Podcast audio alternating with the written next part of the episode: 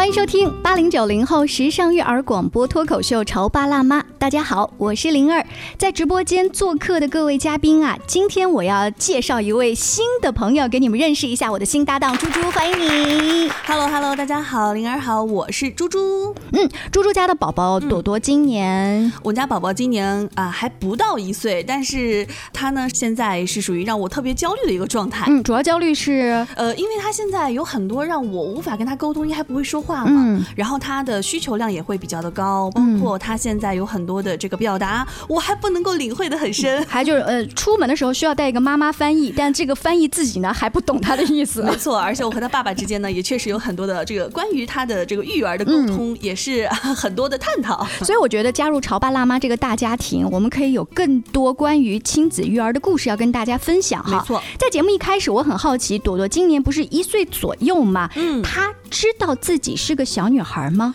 说实在的，我觉得她很模糊，因为我现在会给她扎些小辫子啊，嗯戴点小发卡，但是我总觉得她好像对这些不感兴趣，因为她总是会在你给她呃戴上小发卡之后，就立马给拔掉了。嗯，好，那咱们身边呢、从这个性别教育到性教育，我觉得还是有不少的潮爸辣妈觉得这个很重要的。嗯，但是呢。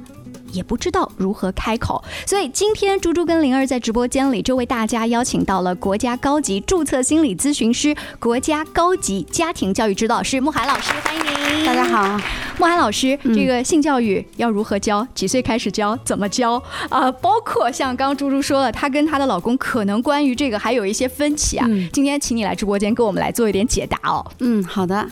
慕寒老师，您觉得这些年我们这些八零九零后的潮爸辣妈，嗯是不是比以前好多了？我们是哎，你看在节目当中都聊起来了。对，好太多了。嗯、应该说我的童年，我是七十年代的人，我从来没有接受过任何这方面的信息，全是靠自己瞎摸索。曾经在青春期发育的时候，我一度以为自己得了癌症，然后还觉得自己活不了多长时间了，嗯因为也。没有办法跟父母启齿，然后又没有任何人教我，因为我是一个哥哥一个弟弟，连个姐姐都没有。人家说那个时候有个姐姐的女孩是比较幸福的嘛，啊、但是我没有，所以呃就糊里糊涂的这么过来了。嗯但是现在你能够感觉到，嗯、八零九零后为父母的，那么大家都已经开始有意识的去关注这个，嗯会觉得那我该怎么去增加孩子对这方面的认知？嗯甚至于还有一位，呃，我还遇到过一位妈妈，她很棒，就是她告诉我，当时她女儿在高二早恋的时候，她还亲自陪他女儿去挑选礼物送到男男孩子的家里。他的女儿现在已经考上了一个很不错的大学。所以你看，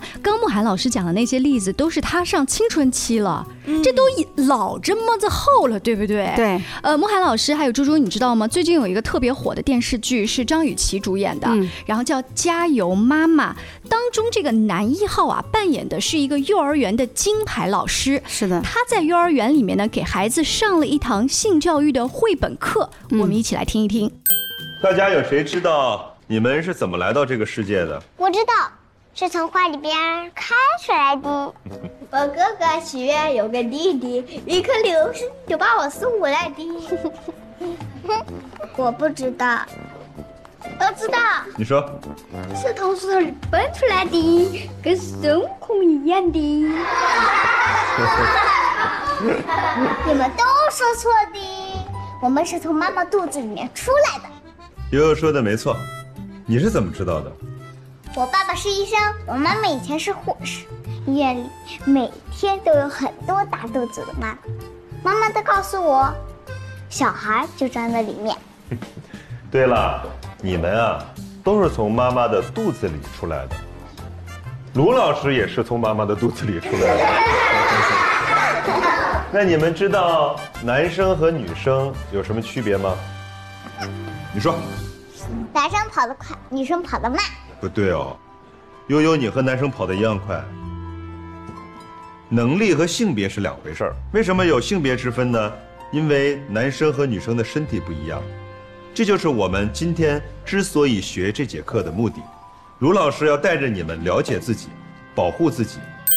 其实我自己是非常有感触的，嗯因为我们家朵朵现在年纪还比较小嘛。其实，在她的这个成长过程当中，在她还没有出生的时候，呃，我和我先生其实就有讨论过。当时因为不知道是男孩儿女孩我们就会开玩笑说：“我说如果生的是个男孩儿，嗯嗯那我呃以后呢带他洗澡或者带他去洗手间这件事儿啊，就要交给爸爸来做了。我说嗯我不能带很久哦，我说这个必须得要注意。我说大概我能带到两岁的样子。他爸爸后来就反驳我说，如果生的是个女儿，哎，他说那我可能出了月子我就不能够带他了。我就当时觉得说，什么你出了月子？我说你好歹也得到一太早了岁吧。啊，其实刚才猪猪举的那个例子，包括这个电视剧当中的卢川老师在幼儿园里做这个，都算是早期家庭就很重视这件事情，再开始科学的讨论了。是的，也就是刚才猪猪所说的，跟他爱人的这个嗯困惑，就是在于我们几岁之前，孩子是处在就是没有这种真正的性性别的，嗯啊、那你如果在这之前做都是没有问题的，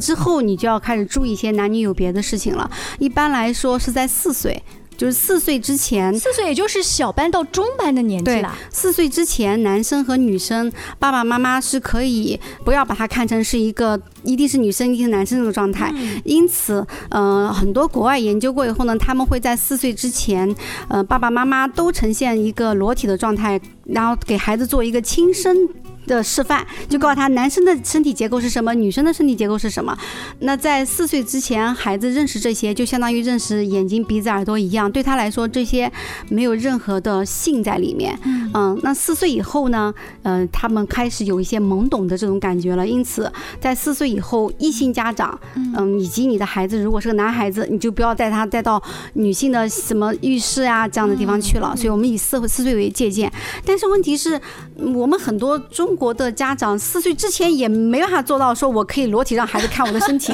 对吧？没错就是我觉得很难做到啊。想象那个画面就很尴尬。对对啊、那就用绘本。那有很多好的绘本，比如说我家儿子小的时候就看了一本书叫《我们的身体》，啊，它是很厚的一个大的立体的绘本书，上面不仅讲到了男生女生的生理结构，也有照片，然后还有他的内部生理结构，全部都讲了。嗯，我家孩子特别喜欢那本书，看了好长时间，所以他在四岁之前对人的男孩女孩的身体啊各方面都有一个充分的认知，所以他到幼儿园的时候就不会再像很多小朋友说女生去看男生上厕所啊，对吧？或者男生好奇对很好奇女生的小鸡鸡长什么样子呀？对，然后包括呃还发生一件很有意思的事情，是他的同学已经三年级了，他会有去摸女生的这个胸部的行为。后来这个妈妈找到我，然后才知道他之前对他的孩子没有做过类似身体认知的教育，所以他的孩子很好奇，但又不知道从何去索取这种好奇。于是我就推荐那本书给他，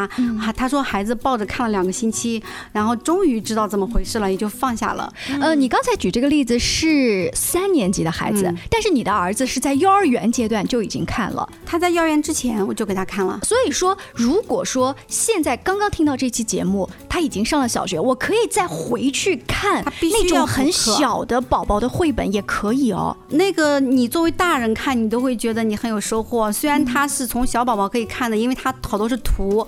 小宝宝看的图和大人看的图是没有区别的呀。但是很多大人看了那个书，都会觉得好多东西他自己都不知道。嗯啊、因为通过图来讲解，它并不是说一定大人就不能看图，它并不是很幼稚，它还是很科学的。而且孩子们通过图来解读，它是不受年龄的限制的。然后一般到两三岁的时候，你就可以把这种绘本跟孩子来分享，然后告诉他身体的结构啊、然后还有一个重点就是说，你要让他知道他的隐私部位是哪些，并且他该怎么去对待这种隐私部位。是。所以你看那个电视剧里面，卢老师就告诉学生说，就是说，呃，男生哪些地方是不可以摸的，女生哪些地方是不可以摸的，对吧？包括什么人不能摸，嗯、就是我我曾经节目当中也讲过，你要告诉孩子，嗯、让他画画一个人给他，让他画一下不能摸的部位涂红，你看他涂的对不对？你就知道他可真的认识，嗯。可真的知道哪些是敏感部位，然后再问他，那不能摸，如果医生能不能摸啊？呃医生也不可以随便摸，医生如果要检查之前，必须通过妈妈的同意。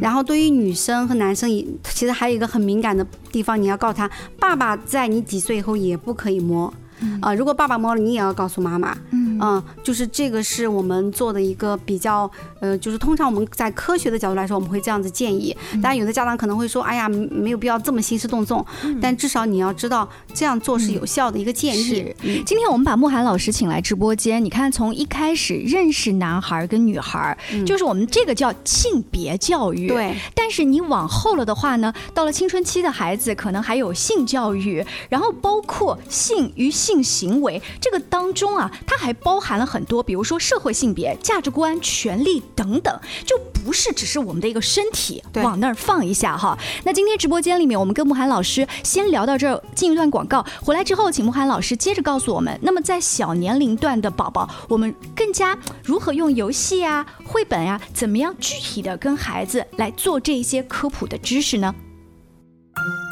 你在收听的是《乔爸拉妈》，小欧零二，叫你变成更好的爸爸妈妈。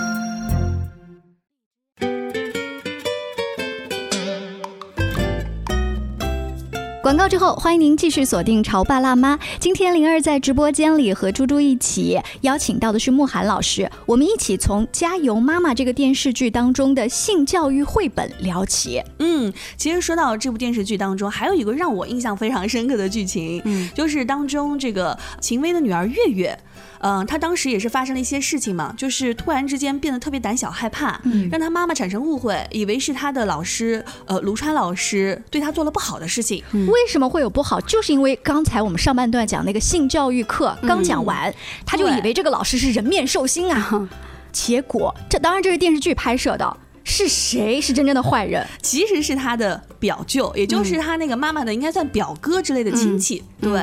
但是当时因为他妈妈其实是不知道这件事情的，也是因为从自己女儿当中突然就变得呃有些行为上的跟之前的偏差，对，有些偏差，所以才引起了妈妈的这种对关注。嗯，所以今天慕寒老师在下半段的时候可以跟我们说一说，OK，我们给孩子普及的这方面的知识，但是我们再怎么样去观察一些细节呢？嗯，首首先，我们在普及的时候，我们就要告诉孩子，如果有比如说除妈妈之外的人触碰到了你的哪哪哪些部位，你记住是那个人的问题，不是你的问题，你一定要告诉他这句话，是那个人是一个有问题的人，他是个坏人。那么你要告诉妈妈这件事，妈妈要帮助你处理，但是并不代表你不完美了，不好了。为什么要告诉他这个？因为很多小孩，你看那个剧里面的月月，为什么他会哭？他不说，是因为第一，如果你不提前告诉孩子这些，孩子会担心，如果不完美了，你就不爱我了，所以他不敢说。还有的孩子会觉得是他自己不够好，所以才会有人那样对待他，是他自己坏不好，他会做很多负面解读。所以我们要坚定的告诉孩子，有任何人如果做了那样的事情，你一定要第一时间告诉妈妈，因为呢，对，不是你的问题，不是你的问题，但是也有可能是什么？你我被打标签了，我是一个特别乖的宝宝，我是听话的宝宝。那么那一个欺负我的人说了，你不许告诉妈妈，如果你告诉妈妈，就怎么怎么怎么样。我们在看一些性教育的绘本的时候，那个坏人呢会经常说，如果你告诉你妈妈，你妈妈就会丢了工作。对，嗯，然后你就要告诉提前跟孩子说，就是如果有人用钱、用吃的、用玩的或者威胁你的方式啊，然后跟你这样讲，并且对你做了。跟你隐私有关的事情，那么你都记住，呃，妈妈都是安全的，都是那个人是有问题的，那个人是应该受到相应的惩罚的，你是没有问题的，妈妈也不会受到他的伤害的。就你一定要把这种话告诉孩子，他才敢去跟你讲，这是第一步。第二步呢，就是我们在日常生活中，如果我们发现孩子在一些无缘无故，好像有的孩子还会发烧，嗯，会，对，有的孩子会做噩梦。然后还有的孩子就突然胆子变得很小，还有就是变得很敏感，容易自己偷偷的哭。如果发现类似这种现象的时候，那么要去问问孩子，没有人触碰过他这些部位啊，看一下孩子的反应。通常你问了的时候，孩子都会，他自然会呈现出一个状态。这个是我们要注意的第二个方面。哎，呃，说到自然呈现的状态，在电视剧里面有一个桥段，就是妈妈一般都很着急嘛，月月，你说是不是有人欺负了你？噔噔噔噔，然后那个孩子就开始更加。更加害怕，对对，那就不敢说嘛。这部剧当中还有一个很关键的点，就是因为月月他们家住的那个房子是租了他表舅家的，所以。在月月的眼中，可能觉得妈妈一直对舅舅的态度是非常的，就是恭敬，或者是说不太敢去大声反驳。对，呃，其实我们会发现这个孩子其实也非常懂事儿，他也是被影响了。对对，他会觉得不敢说。对，其实不只是月月，我在一些成人当中，后来帮他们回顾小时候受到的一些猥亵，很多孩子都是这样判断，他们会觉得那个人呃那么被别人那么认可，如果我说他是个坏人，那是不是我就会受到很大的惩罚，或者我就不好，或者我就会怎么怎么样？所以我们才说妈妈为什么要告诉孩子这一切，呃都不用怕。就是只要有人这样对你，你就第一时间告诉妈妈，什么事情妈妈都是可以帮来解决的。嗯、这样的话，孩子他才真的会有一份勇气，他才会想，可能真的不是他自己的问题。莫涵老师刚刚有一句话说，呃，你不要怕，都告诉妈妈，妈妈可以来帮你哈。那个妈妈是很有力量的妈妈，嗯可是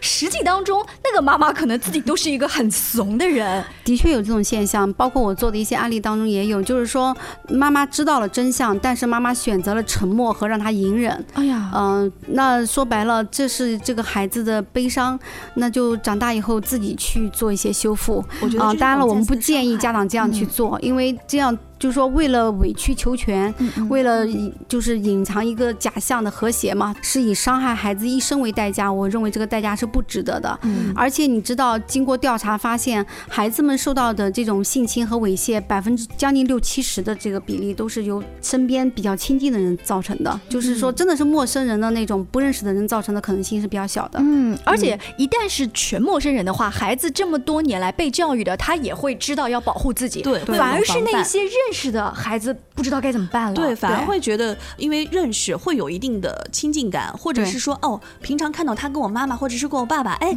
关系好像还挺好的。对，他会产生认知混乱，因为他一方方面觉得那个人是很威严的、很有权威，一方面他又看到他那个嘴脸，这个对这个孩子来说是一个很大的一个困惑，他不知道他该怎么办啊、所以我们说，即使孩子没有说出来，家长能够会去观察呢，而且在真的观察出来的时候，去问询孩子的时候，一定要有耐心，而且要给他一些时间，然后甚至也可以给他一些呃，就是一些事例，比如说如果是什么，那嗯，妈妈会帮你处理的。当然了，就像刚才灵儿讲的很好，这是需要妈妈自身有很强大的心理承受能力和力量的。当然了，我们讲这个节目，我们并不希望遇到这样的事情，所以我我我也想在这里就是提示一下，就是我们了解怎么去帮助孩子学会更好的保护自己。当然，它也是一个系统教育，比如说一个平时在生活当中被比较多的呃无条件的爱和满足的孩子，通常别人用东西和钱是诱惑不了他的。一个平时呃敢于跟父母民主的对话的孩子，在权威面前，他也不是特别害怕的。所以，他其实看上去是一个简单的性别教育和性教育和生命教育，实际上背后又是一个系统的教育的一个大的系统。嗯，嗯你想，如果平时生活当中就经常被爸爸妈妈管控、指责、否定，不敢。说了。他根本就，嗯你即使教了他，他也不相信你会这样对待他，对不对？嗯，莫涵老师在接触到的一些学校和家长当中，就我们这个城市而言哈，现在家长呃是不是也都比较关注这个？然后呢，都会去上一些这样的公开课啊、公益课。关注度比原来高了，但整体来说并不算高，分层次吧。比如说，可能文化水平高一点的家长，他自然关注度相会高一点，呃，然后有一些呢，可能相对就会还是低一些，但整体来说是一种进步。呃，因为我们说关注度高啊，一旦关注高，就会有争吵的声音，有矛盾的声音。对对，其实同样的一个绘本教育，在这个电视剧里面，它就引起了截然不同的观点。嗯，拿到了这个，你算是女二号吧，家庭里面去以后，那个奶奶算是高知的，她说了一句：“搞什么这种教育嘛，小孩子从小教这个啊，反而被提醒学坏掉了。”嗯，莫涵老师，你看，同样是这个事情，我们家里面都有不一样的想法。对，尤其是老一辈，他们会有自己更多的一些自己的认知和想法。是啊，这是一个正常现象。其实你无论是任何制度或者什么推出，它都是有正和反的两种声音。我们在这个社会的声音，其实现在是越来越多。你看，我们不仅是声音多，我们的资讯也越来越多。那我经常就会在跟大家探讨，我们的资讯越来越多，其实我们的深度思考越来越少。所以越越是遇到这样的事情，我我们作为孩子的第一负责人、第一监护人，我们应该有独立思考的能力，而不是说别人说什么我就往东跑，别人说什么我就往西跑。那么当东西两种声音不一样的时候，你要问问你自己。到底哪种声音是真的？首先，你自己是有判断能力的，每一个人都有自己的判断能力。你的生命和你自己的直觉能力，你慢慢的分析、用心感知，你是知道什么是真理的。嗯，好，那我们在节目尾声呢，再给大家强调一下，今天慕寒老师跟我们讲了几个重点哈。首先，小年龄段的宝宝，你要不断的跟他说，宝宝其实就算有人要欺负你，但是你首先是完美的，对啊，你没有错。然后包括妈妈、爸爸也不会受伤害，所以你要勇敢的讲出来呀，等等。刚才我们讲那个呢，是在认知方面跟孩子的交流。那实际带孩子过程当中，慕寒老师还有什么要强调的吗？在生活当中的一些细节方面要有些注意，比如说在孩子四岁之后，父母上厕所或者家里有老人上厕所，都请锁门。嗯，啊，孩子上厕所也请给他建立一个习惯。有的孩子一开始上厕所是不锁门也不关门的，那么我们要主动帮他关门，慢慢的引导他学会关门，告诉他这是基本的相互尊重。就是你不关门，你自己觉得方便，你无所谓。但是如果你是男生，妈妈是个女生，妈妈看到了，妈妈会觉得这是对我的不尊重啊、所以要要有一个引导。因为我现在也发现有很多孩子，比如说我认识的十五六岁或者十七八岁的男孩子，他在家可以不穿衣服，在他妈妈妈妈面前来回晃，但是妈妈不说，嗯，呃，那这个其实就是不太合适的，嗯啊对你刚刚提了一个词，就就双向尊重。对，嗯我觉得啊这个点真的是需要我们，包括像我这种新手妈妈，我真的是需要非常注意的点。有没有对记笔记？还有一个记笔记啊对，细节今天都是满满的知识点。对，还有一个细节注意，就是如果小男生或小女生他有到一定年龄去触碰他的生殖器官的这个行为，这也是正常的。然后你要告诉他，就是在什么时间可以做，在什么时候是可以做。比如说没有人的时候，或者单独跟妈妈在一起，你实在忍不住的时候是可以的。但是有人的时候，呃，你尽量不要做。如果你当时实在要做，你可以到妈妈这里寻求一个帮助，我帮你挡起来或者怎么样。同时呢，如果别人说他，哎呀，你看你羞不羞啊？因为好多时候会讲小男生嘛，对，然后妈妈这个时候要这样回应，就是这没有什么好害羞的，他只是在探索他自己的这个身体而已。